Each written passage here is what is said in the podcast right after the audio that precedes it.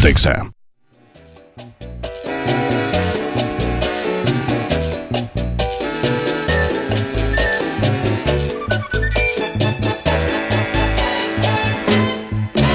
Continuamos con más aquí en Vamos para arriba por Exa 94.5 y me da muchísimo gusto un poquito más tarde en esta ocasión poder enlazarnos completamente en vivo hasta México con el doctor José María Echegaray. Buenos días, doctor, ¿cómo estás? Muy buenos días, mi querido Pollo. Buenos días a todos los radioescuchas que están ahí presentes y que te van siguiendo con tantas cosas que vas comentando interesantes para todo mundo. Y con todo, eh, pues bueno, el, trabajo que ustedes como colaboradores nos ayudan, mi querido doctor, eh, para sembrar esta eh, semillita de alegría, de positivismo y para poder seguir avanzando y evolucionando en todos los aspectos de nuestra vida. El día de hoy nos tienes un tema muy interesante y nos vas a hablar acerca del complejo de inferioridad y la vergüenza y cómo esto puede llegar a afectarnos en diversos aspectos de nuestra vida, ¿correcto? Desde luego que sí. Para poder ubicar verdaderamente la dimensión del problema, me gustaría primero que tratemos de imaginarnos como un niño de dos años. Cerca de los dos años, un niño hace por primera vez contacto con el yo. Este es un momento muy importante porque en el momento en que nos damos cuenta de que no somos un todo, sino de que somos un yo diferenciado, esto hace que volteemos a ver el mundo. Y si imaginamos como un niño de dos años voltea a ver a sus padres y lo que está observando alrededor, él muy probablemente se siente muy pequeñito frente a todo lo que hay alrededor. Y él está muy atento a la opinión y a los comentarios que los padres van haciendo referentes a él. En el momento en el que nosotros pensamos en un complejo de inferioridad, Complejo significa un momento en el que aprendemos algo y que está sumado a la experiencia de vida que vamos teniendo. Si nosotros observamos que ese niño a los dos años y entre dos y cuatro, que es cuando se va conformando este yo incipiente y que va apareciendo, el niño es manejado a través de mensajes que lo van haciendo sentirse no solo menos, sino sentirse inadecuado. Y esto desde luego, porque quiero comentarlo así, ningún padre, ningún padre tiene la posibilidad, por la forma como manejamos a nuestros hijos, de poder transmitirle un mejor, un mejor yo. La mayoría de los padres, como estamos preocupados de que queremos que nuestros hijos sean conscientes, se desarrollen, puedan crecer, que sean sanos, que busquen una vida mejor, esto hace que estemos continuamente exigiéndoles y pidiendo. Cuando nosotros no manejamos esta parte de la mejor manera, entonces el niño recibe el mensaje no soy adecuado. Si yo fuera como soy, entonces no voy a ser como mis padres quieren que sea. Y el niño tiene que torcer su carácter a fin de poder sentirse querido por los padres. Y el momento que torcemos el carácter nos empezamos a poner máscaras que a lo mejor no tienen que ver tanto con nosotros mismos. Por decir algo, en el momento en que tenemos un niño que tiene un carácter fuerte, cada vez que el niño se enoja o hace berrinche, los padres lo castigan, lo regañan, le dicen cosas y la actitud de los padres hacia el niño es ya no te queremos.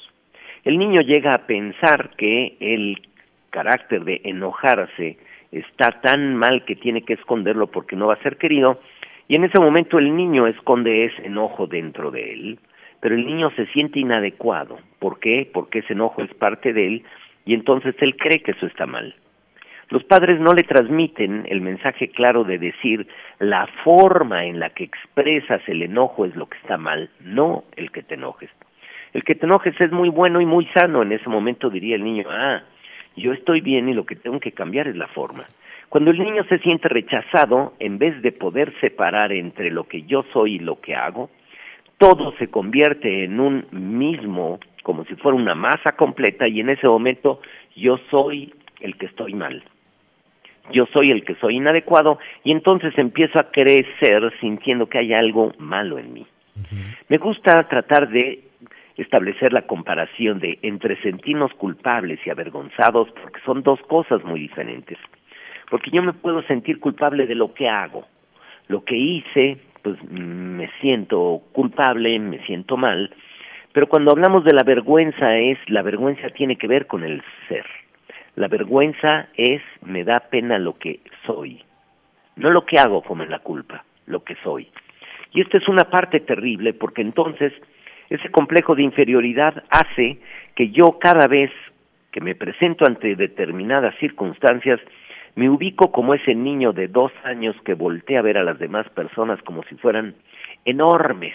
Y a la hora que las veo enormes, yo me hago tan pequeño que tengo dos opciones. Una, me someto, me siento muy pequeño frente a los demás, o trato de hacer un movimiento que con frecuencia es trato de anular, nulificar a los demás, criticándolos, viendo sus defectos y tratando de hacerlos mucho más pequeños que yo para entonces pensar que yo no estoy tan mal.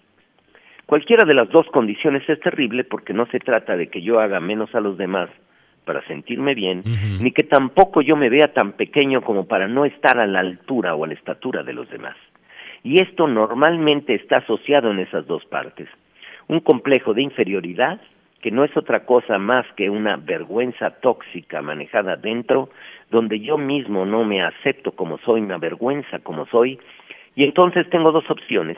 Volteo a ver a las personas fuera como muy grandes o como muy pequeñas y me voy moviendo así en la vida. Y puedo entrar en una interacción, por decir algo, con una pareja y entonces veo a mi pareja al principio como grande y me hace caso y me siento feliz y encantado y conforme empieza la convivencia ese complejo de inferioridad hace que trate de ir haciendo cada vez menos a mi pareja para poder ponerme a su altura y después empiezo a ser tan pequeña que resulta que ya no me interesa y no me puedo relacionar con ella o con él porque lo hice pequeñito para tratar de yo sentirme más importante y en ese momento la persona se vuelve desechable. Y no me doy cuenta de que en esa relación no soy yo el que se está relacionando, es mi complejo de inferioridad. Y esto lo puedo hacer en cualquier situación. Tengo un amigo al que valoro, al que quiero mucho, pero después de estar viendo que no era tan grande como yo creí que era, empiezo poco a, poco a poco a verlo como más pequeño e incluso empiezo a maltratarlo y mientras más se deja maltratar quiere decir que es más pequeño, más chico, quiere decir que vale menos y en ese momento es como si yo me sintiera más grande.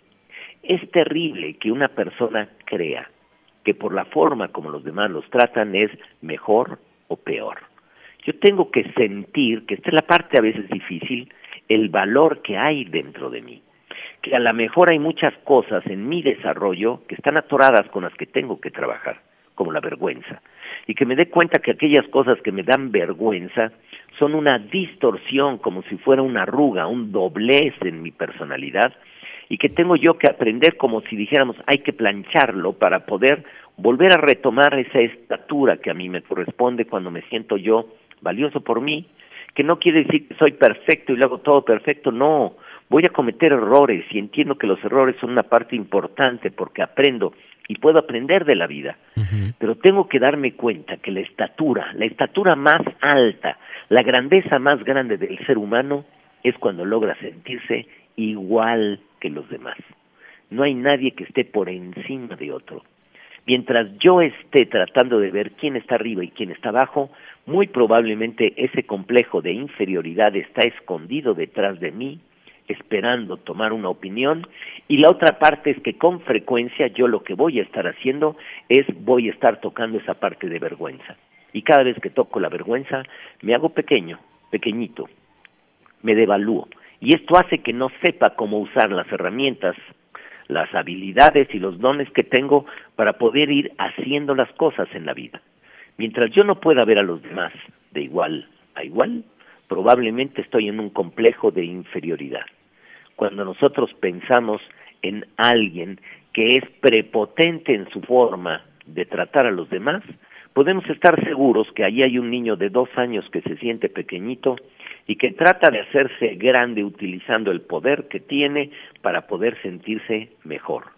En la medida que nosotros queremos demostrarle a los demás que somos más grandes, no es otra cosa más que nuestro complejo de inferioridad el que habla, porque la forma más elevada, la grandiosidad mayor que llega a tener el ser humano es cuando logra sentirse igual que el que está a su lado. Y esto a veces no es sencillo. La vergüenza no nos lo permite. Doctor, me encanta el tema de esta mañana.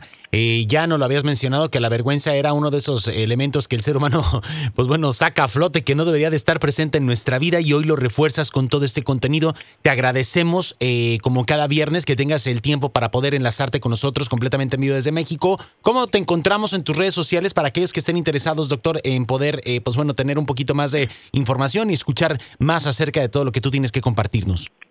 En el Facebook estoy en Echegaray Éxtasis FM, ahí en Facebook me encuentran, y en YouTube también Echegaray Éxtasis FM pueden encontrar algunos de los podcasts que de alguna forma voy subiendo yo ahí. Me parece perfecto, doctor. Te enviamos un fuerte abrazo, excelente viernes, excelente fin de semana y nos marcamos la próxima semana. Muchísimas gracias. Muchísimas gracias y un abrazo a todo mundo que estén por allá y que pasen un fin de semana maravilloso. Igualmente, doctor, muchísimas gracias. Ahí está el doctor José María Echegaray en exclusiva para la radio estadounidense a través de Vamos para arriba por Exa 94.5 de FM. ¿Ok?